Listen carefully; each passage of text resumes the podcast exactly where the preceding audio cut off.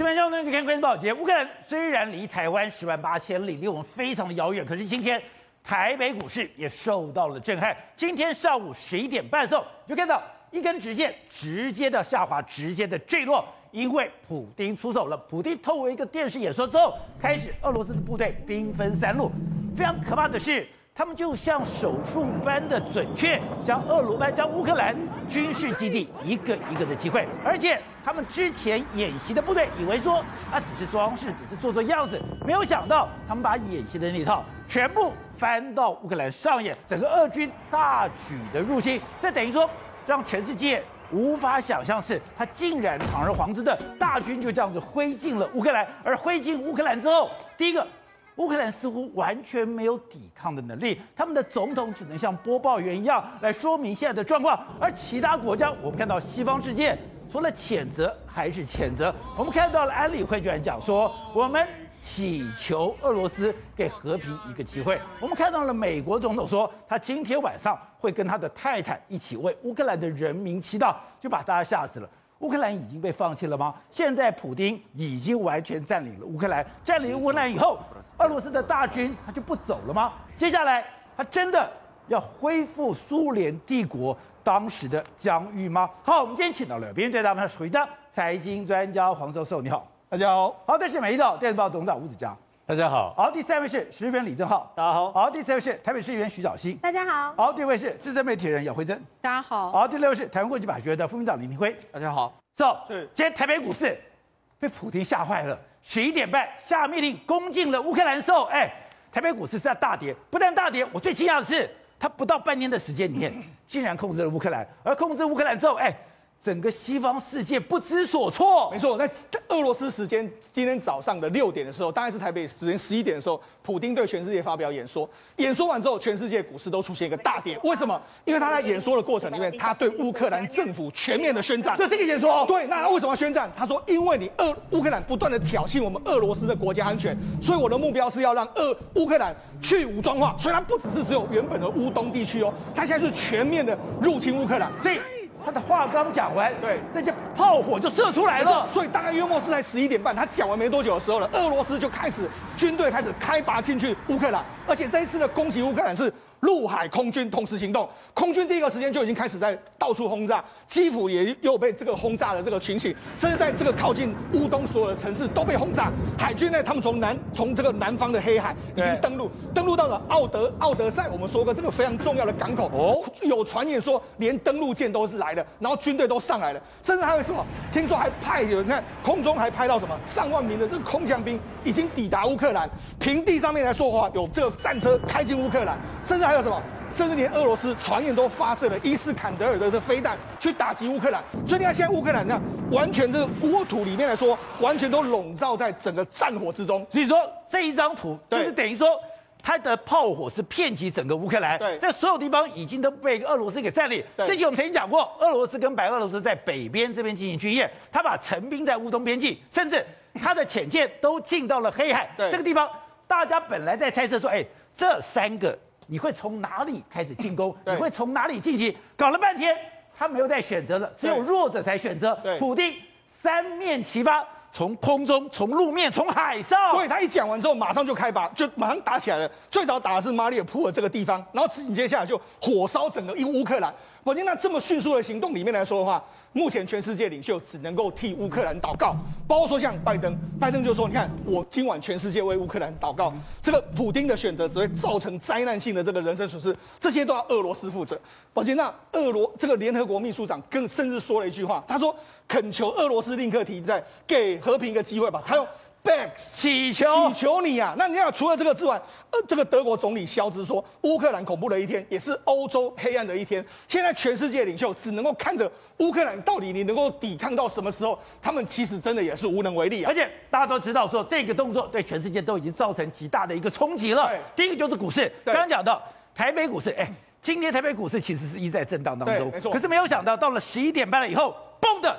直线下滑。没错，为什么它一一一开打之后，全世界股市大跌？主要原因就是说，一定要小道琼，因为道琼指数呢，讲完没多久，开始攻击的时候，原本道琼的这个盘前盘呢跌一百点多，就被它往下跌，最多还跌到八百点。哦，跌八百点，大家完全吓坏。台北股市最今今天早上一度也跌一百多点，后来最少跌，最终跌了四百六十一点，还不止这样哦。你看今天早上的所有的亚洲股市，全部都是一个出现大跌，全部崩跌。连香香港也是跌了三趴多。那你看下午开盘的俄罗斯股市，那更不用讲。反正现在俄罗斯股市呢，最多一度跌跌了四十五趴。他后来还拉起来，现在跌二十几趴，那欧洲都完完全都重挫，所以这一次呢，普丁的动作啊，真的是让全世界都措手不及之外，股市也都全面趴在地上。好，你看到了，莫斯科股市都大跌，代表普京现在是吃了秤砣铁了心，他是不惜代价进行攻击，而且你也看到他已经做好准备。刚刚讲到，他本来在北边跟白俄罗斯，本来在乌东，本来在这个黑海，他都有重兵部署，大家本来还在猜测你从哪里攻击，没有，我三方齐发，三方齐发的时候。原来他对整个乌克兰所有的军事据点都已经查探清楚了，所以有人讲说他根本是快速的手术刀攻击。没错，我们就讲他第一个攻击的城市是马里尔普尔这个地方，这个地方是什么地方？这个地方是顿巴斯克的南部，它是顿巴斯克非常重要的港口，但是这个地方目前为止是基辅政府军在控制哦，所以我要打开这个往南的这个出海口，所以他第一时间就攻击这个。你说这个是基辅政府军在控制的？对，那你知道这个时间点就是他讲完话没多久之后，你就看。我完原本是这个平静的这个夜晚，马上就咻，嘣就开始出现了。他就开始第一个炮轰这个城市，炮轰这个城市呢，当地的所有的民众都拍都拍到说，哦，这怎么开始打起来了？对，好，打完之后没多久之后，他炮轰哪里？他炮轰除了边境城市之外，基辅马上就有炮轰了，直接攻基辅，基辅马上就有这个乌克兰首都，炮弹就来了。那炮弹就来了之后，你看。而且到处都是有非常多的这个爆炸声，不断的爆炸，不断的爆炸。当时的 CNN 记者还有连线，他说：“哎，怎么我开始听到这个爆炸？”他说：“过去一段时间我从来没有听过爆炸声，但是在今天晚上就是这个画面，他第一个时间听到爆炸声，他很害怕，他想说这个爆炸到底在什么地方？那你看原本他没有穿这个防弹衣，他赶快把防弹衣穿起来，然后把把这个钢盔都戴起来。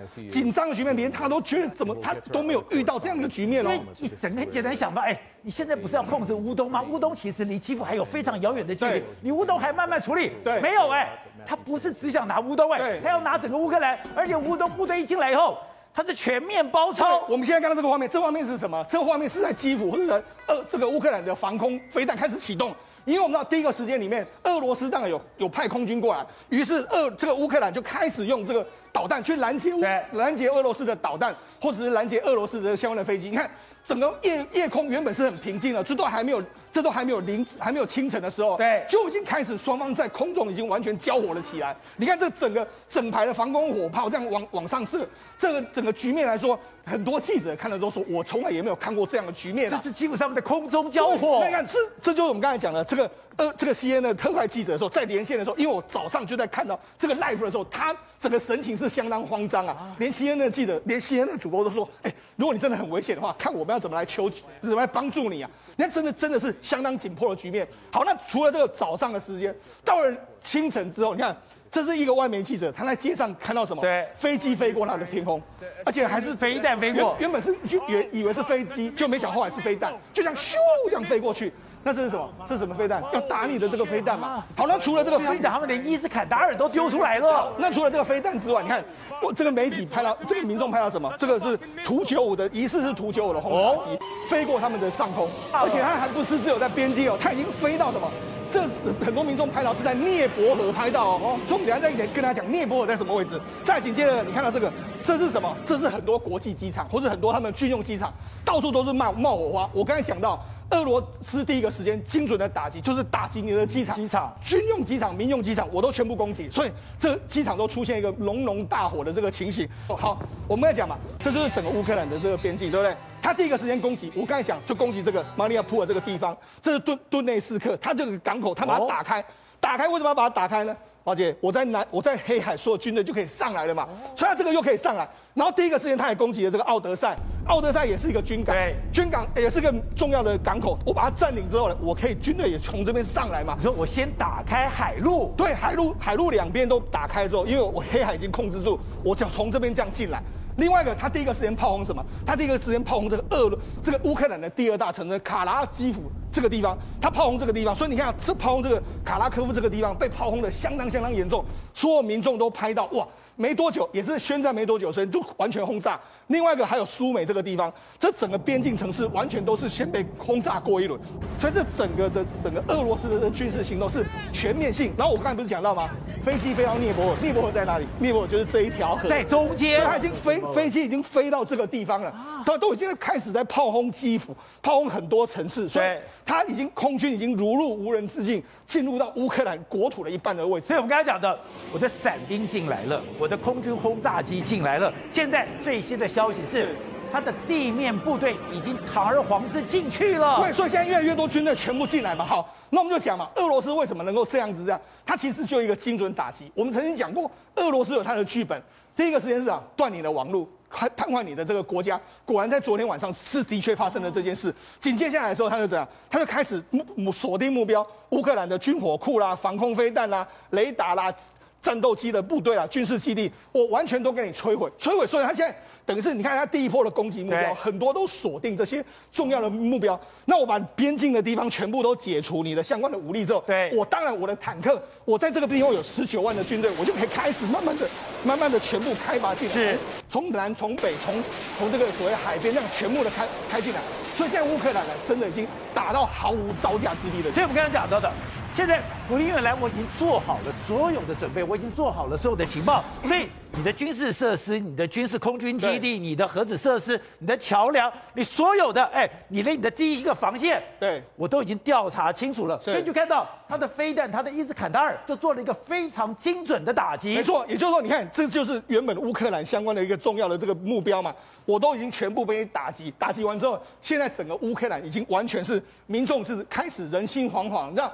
那打到这个凌晨十分的没多久的时候，首都基辅已经开始很多人要逃难了，大批的车潮已经开始出来，他们要往城外的方向去去跑。另外一个，你看，完全公路上都是灯火通明，大家完全都是想要离开的这个地方。那除了这个民众要离开之外，现在他们去搞要提领钱嘛，所以目前基辅 ATM 银行外面的 ATM 全部都是民众在等着要领钱的一个画面，甚至连连这样，连这个他们在卡卡尔科夫，就是我们刚才讲了。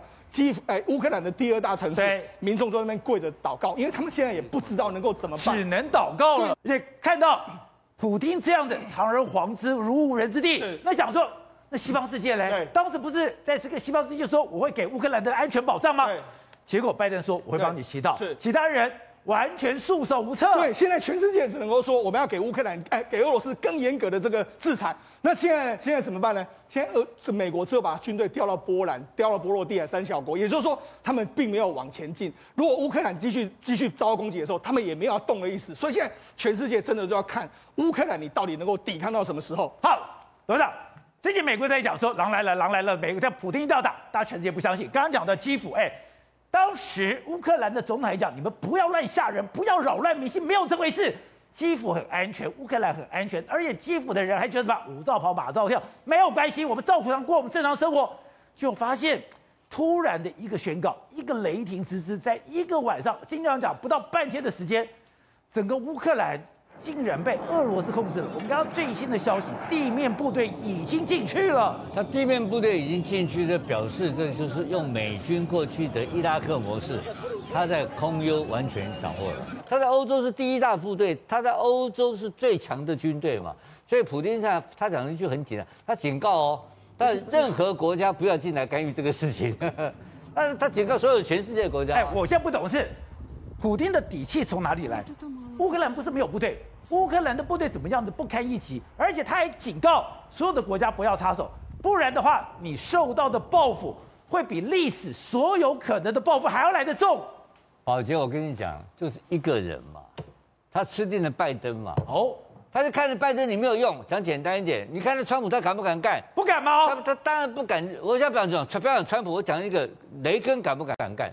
雷根一定敢干。他怕不怕雷根，雷根一定干他。对。甘乃迪他敢不敢干？一定干他。所以当时都是在两强哦，就是，东西两方在碰的时候。你说他这个动作是吃定了拜登？吃定拜登嘛？因为拜登这个领袖领袖能力有问题嘛？到现在为止就是狼来，就我们现在证明拜登是一个无能之辈，而且只能跟他老婆晚上为乌克兰人祈祷。所以他不笑话嘛？那你看这个种这种领袖，他至少你不敢出兵嘛？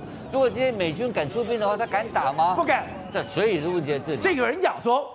拜登最早就讲了一句话，讲什么话？他说：“哎，俄罗斯是全世界最大的军权军权国家，我们不能跟他正面冲突，不然会有世界大战。哎，你讲的这句话，你不是给普丁一个空空白支票吗？你不是让他为所欲为吗？甚至你的白宫发言人讲说，哎，我们不会出兵，你不会出兵，人家就出兵了。任何战争都有可能性，只有建立在什么基础？就是一个成本嘛，跟时跟时间的问题嘛。我什么时机打你嘛？我成本要花多少？对，它这个低成本嘛。它低成本，你刚刚，然后第二个问题才是你刚刚谈到的问题了。它后面的统治问题是高成本哦，因为它现在打下来以后的乌克兰是麻烦事哦哦，因为他现在在，因为它乌东地区都是所谓亲俄派的，是，哎不是，而且这个顿巴斯那个那个那个那个顿巴斯区啊，顿内茨克是那个顿巴斯区，那里面有三分之一的面积的人口啊是属于亲西，不是亲俄的哦。并非亲俄，所以亲俄现在是两个独立的国家，这两个省是亲俄的，所以它现在有个麻烦在哪里呢？因为这个乌克兰几十年离从这个开放离开苏联以后，它的这个亲西方的关系之后呢，现在目前对俄，他用这个方式去亲去打攻占的乌克兰的时候，他的统治成本非常高，所以你刚刚私下你讲的一句话是对的，他会离开，他不会停留。它是一个惩罚性的战争，对，他会他会打完就走，他打完他不会在这边驻守，因为他没有办法管理，因为就是他陷进去就跟碰到阿富汗一样，对，而且每天就有不同的这个游击队，统治成本很高，游击队就跑出来了，每那 CIA 就进去搞你了，每一个奇奇怪怪事情就一直搞你。你说美国最希望就是你进来就不走了，陷在里面，觉得他不会，所以他知道他的统治这个乌克兰成本非常高。他只要达到一个效果，他就会，他会，他确实应该是做少许的兵力做管理做离开，直接给你干。当然，最重要的理由是全世界的气氛是对他有利的嘛，因为 拜登软弱，软弱。最重要拜登，因为拜登如果不肯出兵，北就全世界没有一个部队，没人挡得了乌克兰，打不住他。就整个来讲的话，就是 NATO，就是北约国家，就是美军啦。美军不动手，一点皮条都没有，所以你看得很清楚的。美军现在部署都在第二线了嘛，都在波兰。中东欧的属于东欧这边的嘛，属于中欧这边嘛，你是远离他的嘛，都是所以都在波兰啊这些比较安全的地区啊，还有波罗的波罗的海三小国，这些都是美军的北欧的第二线的防线嘛。那这些国家会会怎么样？这些国家会更团结，会对俄国的态度啊会更坏。这个因为你这样一搞，一定大家关系更恶劣嘛。所以这个事情事态会变成一个长期冷战化。这个长期冷战化的情况会造成更多的一个复杂因素。还有，我们还要观察未来的未来的变化。好，这另外就是这一次，哎，我觉得普丁是吃了秤砣铁了心，他们哇耍狠了。刚刚讲你的图九五进来，图九五可以带核弹的，你今天伊斯坎达尔也是可以带核弹头，而且是等于说是中长程的这个攻击武器。我觉得最可怕的是，他把他的多管火箭弹，还有他的杀器、终极杀器潜水艇也带过来了。没有错，我们现在看到就是他的多管火箭弹 B 二一火箭弹嘛。因为普京在这一次战争中只能成功不能失败，他如果失败，这叠一个大胶。所以他把他最好的好料全全部拿出来。比如我们现在看这个 B 二一的火箭弹，就是所谓多管火箭弹，很简单，他他把这个带到乌克兰去了。对，他拿乌克兰，为什么呢？因为在打阵地战的时候，这是大杀器哦。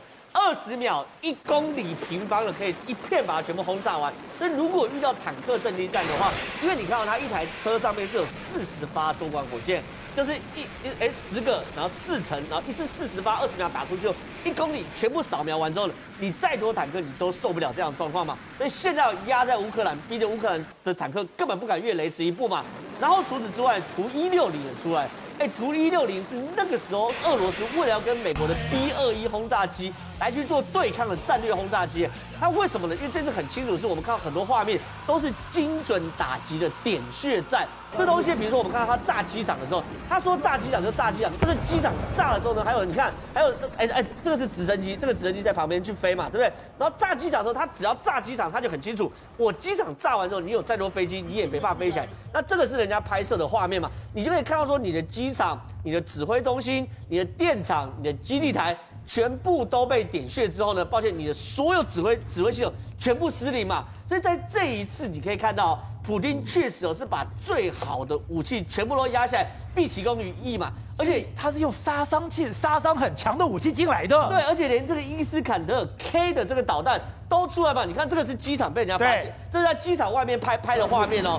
你看哦，人在机场外面，可机场被炸掉，外面人其实没有事情。就他有一点仿照美国那种点穴、点穴、点穴、点穴，把所有他认为啊应该点完的穴穴穴穴道全部点完之后呢，发现你的左手就被瘫痪了嘛。那伊斯坎德尔 K 为什么也被拉过来？而且它是因为在这个所谓的中导条约里面，最长就是五百公里。那可是呢，你如果把它布置在边境的话，整个乌克兰都是你打击范围内嘛，它随时可以通过伊斯坎德尔去打它，而且的精准度十米范围以内。所以对于普丁来说，这一战只能赢不能输。而且很有趣的事情是，你看这次战争哦，我们看到非常多这种各式军事的战争，可是。大家看到这场战争，不会觉得它是一个单一的战争，它叫混合性的战争。怎样混合战争？军事的，有网络攻击的，新闻的，有政治的，甚至还有国际角力中间的骗局的。比如说，我先讲网网络攻击的，还记得上礼拜我们在那边播报过吗？对，他不是有入侵乌克兰的银行吗？是，他的 ATM 全部挂掉了。我现在看懂了，那个时候不是在入侵，那时候在做压力测试啊。他要测试你的银行的防火墙的强度到什么程度？所以那是他网络攻击的演练。对，是网络攻击的演练。所以你看到他是十二点一起攻击，攻击到一点多的时候他就撤了。对，他已经知道摸清楚你的漏洞在哪里，也知道说你的压力测试临界点。所以说他这次攻击不是只有军队，他网络攻击也有，而且他把你的电力跟网络全部瘫痪了。没有错。所以说他知道你的临界点的时候，他这一次一击一开弹一开战哦，他的国会。他的外交部、他的银行、他的网络全部同时宕机啊！那这件事对普丁来说，这是很重要的。我能够炸了就炸，我只要把你的机场炸掉，我的直升机就跟我们刚看到画面嘛，如入无人之境嘛。直升机怕的是战斗机嘛，对不对？然后呢，我把你所有网络、外交部、银行全部点穴，发现你人民生活一团乱，你想领钱也领不出来。所以他今天是全面攻击，全面的攻击，而且呢，在全面攻击的过程中，假新闻也来了。比如说这两天都有说，呃，乌克兰的侦察兵越线到俄罗斯被击毙五人，乌克兰说是假新闻。然后还有说乌克兰炮击俄罗斯的边界，哎，乌克兰呃乌乌克兰说这也是假新闻。然后呢，我们还有看到俄罗斯在那边办葬礼，有没有假装自己有人死掉，然后办葬礼？那这东西乌克兰也说是假新闻，为什么？因为普丁是情报员出身，他说在这种浑水摸鱼的状况，他一个情报员可以决定几千人的命运啊！所以你可以看到，他这些事情全部都是呃普丁出兵乌克兰的一环。从军事、从政治，甚至他假装跟马法马克宏谈判等等的这种假动作，全部都是戏呀。然后呢，所以西方都被他耍了，全部都被他耍一个，全部都被他耍，而且都以为他有可能会撤兵。所以你可以看到，普丁在这场混合战争中，他把资讯啊、假新闻啊、网络啊、骇客啊，还有军事用到淋漓尽致。普京在这场势在必得。好，提问，这一项刚刚吴董所说的，今天普京敢这样子嚣张妄为，敢这这样子。如入无人之境，他真的是吃定拜登吗？拜登没有，他说全世界没有一个领袖这么傻的时候，我都还没有跟你打仗，我就直接跟你讲，我不跟你打，我就直接跟你讲，让你打，然后我来最后再惩罚你，因为这样的动作等于给了普丁空白支票，让你为所欲为。对，这个案例，乌克兰这个案例是国际关系当中最佳典型的一个教材哦。你可以看到，普丁他做的事情就是一个虚张声势，KGB 出身的，就是做这种事情。真真假假，假假真真，所以在战场上还没爆发之前呢，先误导你的所有的相关讯息，然后一会儿要跟你打，一会儿又不跟你打，然后扰乱你的所有的情报情报系统之后，接下来他就闪电式的出兵，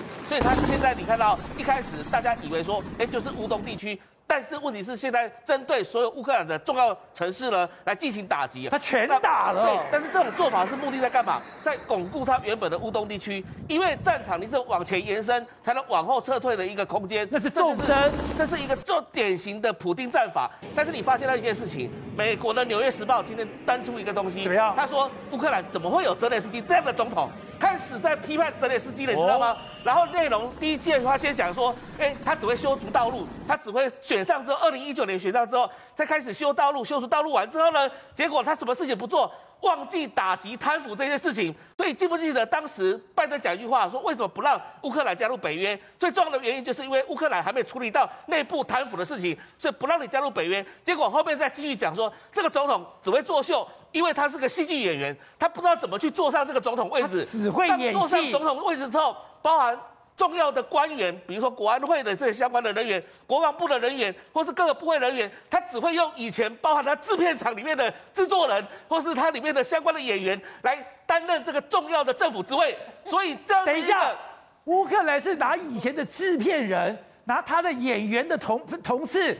来治理这个国家，他以前就是演总统嘛，所以这个旁边的制作人帮他弄好好的，他当然去演国安会的秘书长，或是演什么政府要员，不就讲好了吗？所以他认为统治政府就这么简单。所以对美国来讲，你看到这个像不像什么东西？像当年蒋介石在撤退到台湾来的时候。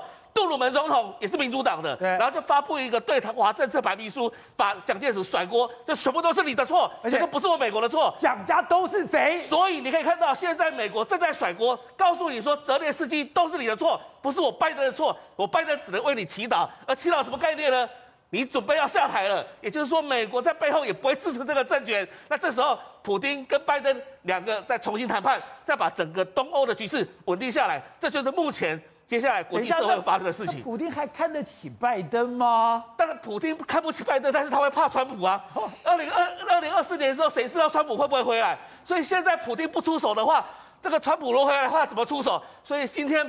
川普也赞赏这个普丁，说他是个天才。未来如果说真的美国他在担任总统的话，他也要用普丁这一招来对付墨西哥。而且，体会特别讲说，其实，在美俄军力上面，俄罗斯根本不是美军的对手。用一个非常简单的证明是，他这次派出的部队，我们刚刚讲，他都在他的车子上面写了大大一个 Z 字。他说这是二战的手法，这是二战区别敌我的识别。现在美军都已经用电子作战了。代表美军跟俄军其实有好几个世代的一个差距，只差在说美国不想为了乌克兰流血。没错，今天就是说，如果美军真的出手的话，可能会把俄军把它推回去乌克兰的这个外面的边界。但是问题是什么？你看到昨天大家在讨论说，这个战车上面的 Z 或者军军卡上面的 Z 到底是什么意思？大家说这是在区别乌克兰的部队跟俄罗斯的部队的不同。但是问题来了，如果按照现在的电子作战，根本不需要用这种方式来做区别啊！对呀，对，你只要用所谓的指挥体系。C G4SIR 这个整个整个指挥体系就可以知道说你到底是哪是个敌军，哪的是我军。比如说你发布个电子命令下去，结果呢你自己的军队都会收到，当然敌军就收不到嘛。用这种频谱的方式就可以确定了，何必再去在战车上面再记这这反而是什么？暴露出俄军来讲的话，他到底有没有办法现代化的问题？如果俄军真的对上美军来讲的话，我相信还是美军作为优先的。好，对，你刚才就讲了。今天普京让人家最惊讶的是，你都什么时候了？进到二十一世纪了，进到二十一世纪，你还敢对你周边的国家进行这种做大规模的攻击？如果让你得逞的话，哎，很多人讲，那台湾不就吓死了？宝杰，我告诉你，他已经得逞了，不是已经，他已经得逞了。所以我跟你讲，现在的问题是全，你看从这个分析是全世界，我们现在明天到底面对什么样一个世界？现在就是俄罗斯到底在干什么？俄罗斯问题在出在什么地方？他为什么非打这个仗不可？很简单，就是他前两天他的演讲的一个核心问题嘛。他已经丢掉了共产主义了嘛？他收回他过去的俄罗斯的斯拉夫民族的伟大荣光嘛？是什么意思？你知道吗？就是他恢复他的民族主义为以民族主义以民粹主义为他治理国家的一个哲学跟基础。这个意识形态是他脑海里面已经生根了，你知道吧？他这个东西出来之后，他拿这个就变义和团了嘛？他就会变成白莲教嘛，他妈的群众就给你搞文化革革命，那群众就跟他走了。对，他就说：“哎，这乌克兰就是以前就是五百年前就是我们的斯拉夫了。”他有没有讲错嘞？没有。他过来给给你口等啊，就给你吼起来嘛。那问题是有一个笨蛋他都不敢跟他干啊。拜登，拜登不敢跟他干啊，就拜登也知道的是这个问题啊。所以美国的专家早就知道说，他当一谈到这个所谓的血缘跟血亲关系，他跟乌他跟他跟乌克兰的这个血浓于水的关系，这个就很可怕，就跟我们这个就共产党想我们台湾同胞跟中国同胞是血浓于水。我的妈，你不要来这一套了，来这一套我就昏倒了。你不要跟我血浓于水，血浓于水你就你就杀人嘛。你就打仗嘛，你就战争，你就不要和平嘛，对不对？这家伙，所以他的为了内部的需求，他非干不可。他干完这一摊以后，他会不会再再多干一摊？不会的，他是干到中东欧都停止了，他就维持一个地方的霸权的力量。他这个霸权力量呢，就够他能够当到二零三五年，因为政客私人。个人的这个私欲、权力，他的皇普丁大帝的欲望，才是真正他的原因。跟这个统治集团他们要的利益只有到一个程度，他也不敢去搞过分。他也知道你搞过分以后啊，这个普丁啊，不，拜登啊，突然间醒过来来电了，他也受不了，所以他会到做到一个恰到坏处就停止了。